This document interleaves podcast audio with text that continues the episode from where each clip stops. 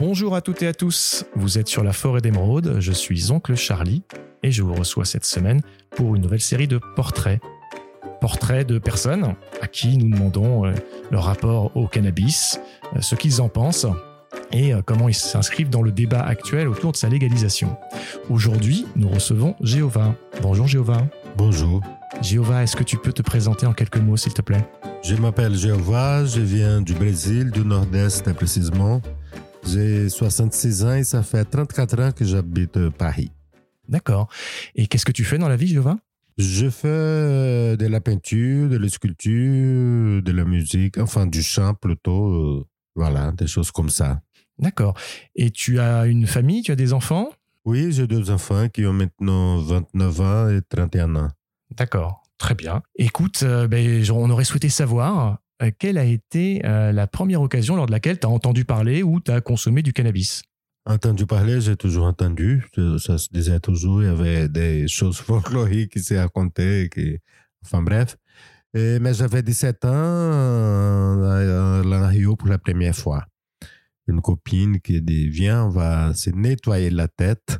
Et nettoyer la tête, ça veut dire enlever tout ce qui était mauvais de la société, de notre tête. Voilà, c'était la première fois, j'avais 17 ans. D'accord. Et après cette euh, première expérience, tu as, eu, euh, as continué à avoir un rapport avec le cannabis ou ça s'est arrêté à cette première fois? Ah non, j'ai, depuis, j'ai toujours eu. D'accord, tu as toujours consommé? Oui, pas régulièrement, pas acheté, mais j'ai jamais raté l'occasion quand il se présentait. Ça se présentait pas mal parce que et très tôt, j'étais dans un milieu où les gens faisaient de la musique ou du théâtre ou de la danse, enfin bref. Et les bacs, j'ai fait les bacs pour lettres, donc tout le monde, c'était le seul cours où il y avait des artistes en herbe, on va dire. ouais, belle expression, artiste en herbe. D'accord, donc ça c'était au Brésil. Et, euh, et donc tu es arrivé en France en 87 Oui, justement, en 87. D'accord. Et là, une fois arrivé en France, tu as continué à consommer régulièrement du cannabis? Oui, euh, pendant deux mois, non, parce que je n'avais pas et comme me demandait dans la rue, en ayant vingt- vécu 20 ans de dictature, je disais toujours non. Mais dès que j'ai eu l'occasion, j'ai... Tu sautais dessus. Oui. Et c'était euh, essentiellement récréatif ou il y avait d'autres euh, buts? Euh, je comprends pas récréatif parce qu'il ne s'agissait pas de récréation, c'est- c'est-à-dire Pour s'amuser, pour s'évader? non, c'était toujours pour, pour peindre, comme aujourd'hui, ou pour peindre, ou pour chanter. C'est toujours des occasions pour voir tel film. C'était toujours, c'était toujours une occasion spéciale, spéciale et presque interdite, comme certains films dans des ciné-clubs, euh, dans des garages. Quand j'ai des garages, c'est là où on garde la voiture, D'accord. au fond, au fond du jardin de la maison, du quintal. Très bien. Et quand est-ce que tu t'es aperçu de l'intérêt thérapeutique du cannabis? Euh, je me suis aperçu quand j'ai eu mon accident, enfin en 2012, je suis tombé de 3 mètres euh, et demi de haut. Donc j'ai une compression médulaire de la deuxième à la sixième cervicale. Et voilà, donc euh, j'ai bougé que les paupières et les lèvres au départ. C'était au Portugal, la chute. Et il y a des films que tu, euh, que tu aimes à revoir avec, un, avec du cannabis? Oui, parce que, enfin, avant, justement, on voyait des films, des choses comme.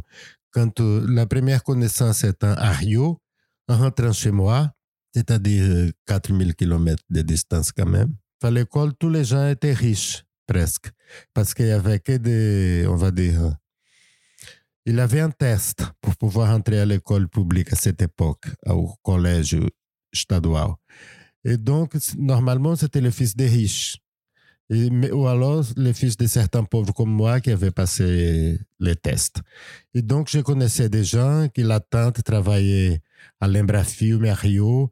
Et donc, on pouvait voir au fond, au fond de les petites dépendances au fond du jardin de la maison, derrière la maison, euh, des films comme Encoraçado Potemkin, euh, des choses qu'on ne pouvait pas voir au cinéma, des films interdits, des films russes, comme Les vols des, des cigognes. Euh, et voilà, donc c'était à, ce- à cette occasion-là que ces gens-là pouvaient acheter, donc ça s'allumait un pétard. On roulait, comme on, on dit chez nous, à la paulista, à la mode de São Paulo. chacun en taf, toujours en rond, comme dans la tribu. Il a envoyé certains films. Ou alors, plus généralement, quand on allait, je me souviens bien, quand on est allé voir cette fois-ci au cinéma, c'était Barry Lyndon. On savait que c'était encore, enfin, on savait tout sur le film, on attendait. Donc, il n'était pas question qu'on ne fume pas un pétard. Tout le monde allait d'aller, toute la bande voir Lyndon. Et encore aujourd'hui, ça fait 34 ans que j'habite en France. Euh, chaque fois qu'il passe Lyndon à la télé, je prépare mon pétard, mon petit verre de Bordeaux que j'adore. Et je me prépare pour Barry Lyndon. Fumer depuis l'âge de 17 ans, ça a toujours été dans des occasions, dans des grands moments. Euh, à part ça, c'est aussi à cet âge-là où j'ai eu un accident pseudo-politique parce que c'était les AI-5, c'était interdit de, rester plus de cinq minutes devant la Banque du Brésil j'étais bouche bée devant un immeuble devant un étage j'étais interpellé, j'ai répondu mal, on va dire. On ne s'attendait pas, surtout d'un petit gars qui vient du Nord-Est.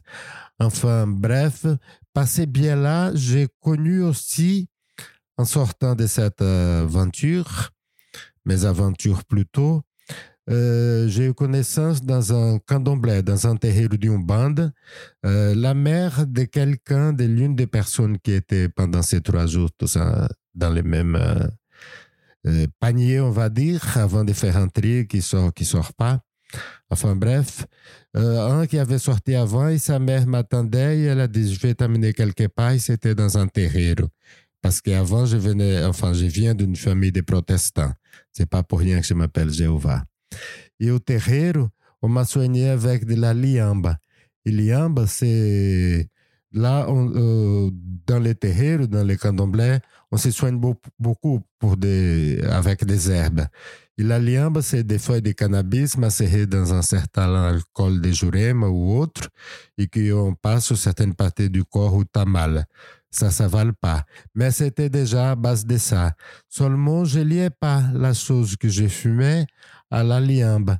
Mais il y avait les mêmes feuilles. Plus tard, j'ai su que c'est les noms qu'on donne dans la religion. Donc ça, c'est pour un aspect. Voilà. Et j'ai pu constater par moi-même en 2012, suite à mon accident, je suis allé au carnaval pour, voilà, avec des amis pour fêter ça à la bonne, pas franquette, mais porto-brésilienne. Et puis, je suis tombé de 3 mètres et demi de haut. J'ai une compression médulaire, médulaire de, qui va de la deuxième à la sixième cervicale. Et puis, pendant deux mois, je ne bougeais que les lèvres et les paupières. Au bout de deux mois, mon fils, est arrivé, est venu me rendre visite. Et donc, on a pu m'asseoir. Il m'a, il m'a mené à boire un café. Et comme euh, depuis qu'ils étaient petits, j'ai jamais, je me suis jamais caché pour fumer parce que j'ai toujours prouvé pour A plus B qui c'était pas ce qu'on disait. C'est pour être méchant, il fallait, enfin, c'est pas pour ça. On est méchant qu'on fume, ne fume pas. Et d'ailleurs, les plus méchants ne fument surtout pas. Bien au contraire. Peut-être qu'ils seraient moins. On n'a jamais vu quelqu'un braquer une banque avec un pétard. Écoutez, mon frère, passe-moi les frics. Enfin, bref.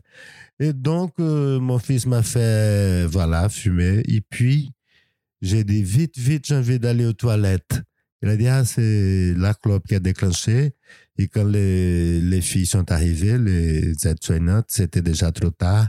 Et donc, depuis, c'était régulier. Et quand je suis rentré ici, moi, j'ai dit, comme avant, bien sûr, j'étais à l'hôpital d'abord avant d'aller dans un centre de rééducation. Et à l'hôpital, un ami est venu me rendre visite, euh, justement. Et puis, il m'a mené un. Et puis après, j'ai créé j'ai créé des ailes comme dans mon adolescence pour faire ci, pour faire ça, ou pour, enfin bref, pour oser, on va dire. Et donc, j'ai demandé au médecin le droit de manger avec ma propre main, la seule qui bougeait, la gauche, mais comme je suis gaucher, bien heureusement, ça tombait bien. Et pour la première fois, donc, j'ai mis partout, mais c'était de mes propres mains. On ne me donnait plus à la bouche. Et, c'était suite à ces bandits pétards. Béni pétard. Et donc, euh, et voilà. Donc, j'ai vu que ça, qui enfin, c'était une autre façon enfin, qui ça me soignait. Une autre chose, c'est qu'on voulait toujours, je prenais 14 comprimés trois fois par jour. Je commençais à demander pourquoi. Ah, c'est morphine, moi je ne vais plus. Ah, ça va faire mal, pas de problème, je, je veux savoir ça fait mal. Et puis aussi, antidépressif et tout ça, j'ai tout laissé tomber. Je disais, j'ai mon antidépressif naturel. Et puis, quand je suis allé au centre de rééducation à 70 km de Paris, tous les personnels soignants fermaient les yeux et voilà, et j'ai fumé mes trois pétards quotidien, matin, midi, soir. Parfois, je laissais même tomber les séances de kiné ou autres pour fumer mon pétard. Il disait, ben, ça vous fait mieux que ça. C'est mieux que vous fumez que vous vous impliquez dans une séance à laquelle vous n'avez pas envie. Et donc voilà, et après je chantais, même là-bas j'ai recommencé à peindre et à jouer du tambourin. C'est vrai que j'ai eu beaucoup d'aide des deux côtés. J'ai une petite question, Jéhovah, sur quelque chose que tu viens de mentionner, c'est tes enfants. Tu viens de dire que tu jamais, tu t'es jamais caché. C'est aujourd'hui, c'est pas forcément évident pour beaucoup de parents euh, d'avoir euh, une telle ouverture. Euh, est-ce que tu peux nous en dire un peu plus sur ce qui t'a, comment ça s'est mis en place et quels sont, quel est le cercle vertueux finalement d'une plus grande ouverture plutôt que de cacher? D'abord, si tu on va dire, correct, tout est par la loi parce qu'on on en voit toujours à ça, mais j'ai vécu dans des milieux où personne n'était. On était hors la loi parce que c'était la dictature, certaines choses étaient interdites et on les faisait quand même. Donc, euh, théâtre, la méthode Grotowski de théâtre, on l'appliquait et tout ça. Et bien sûr, fumer des pétards. Donc, on, on liait les choses. Mais c'était pour des bonnes choses. Et puis, même ici, je continuais, euh, ici en arrivant, je fais d'abord à Paris 8 une euh, double licence en double cursus, une licence en art plastique et théâtre. Ensuite, je suis allé à la Sorbonne, j'ai fait une maîtrise en 2A et j'ai commencé une thèse euh, en art plastique et sciences de l'art et sans jamais arrêter de fumer et, j'étais pas marginal, j'étais passé, j'étais pas ça. Et donc, je voulais pas cacher de mes enfants que je faisais quelque chose en cachette qui était mauvais parce que ça me faisait que du bien ça m'a toujours fait du bien. Et à l'âge de 14 ans, mon fils a essayé. Euh, j'ai dit, voilà, fais comme moi. J'ai vécu 20 ans de dictature, j'ai jamais eu de problèmes. Et si tu fumes correctement, comme il faut, où il faut, tu n'auras pas de problème. Et donc, j'ai dit, voilà, c'est ici que je range, voilà les matos, patati patata. Et puis voilà, il a essayé, après il a laissé tomber. Aujourd'hui, même pas de club normal. Ma fille, pareil. voilà, elle fume pas. Euh, je voulais juste raconter une chose, que c'est quand ma fille était en troisième section de maternelle, je faisais déjà des petits ateliers, des petites choses à l'école.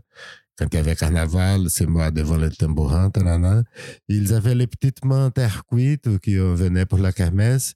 Et elle arrive toute fière avec la maîtresse, avec une petite boule en terre. Elle disait, tiens, papa, pour mettre dans ta cigarette pour sentir bon. Voilà. c'est mignon et c'est un joli mot de la fin.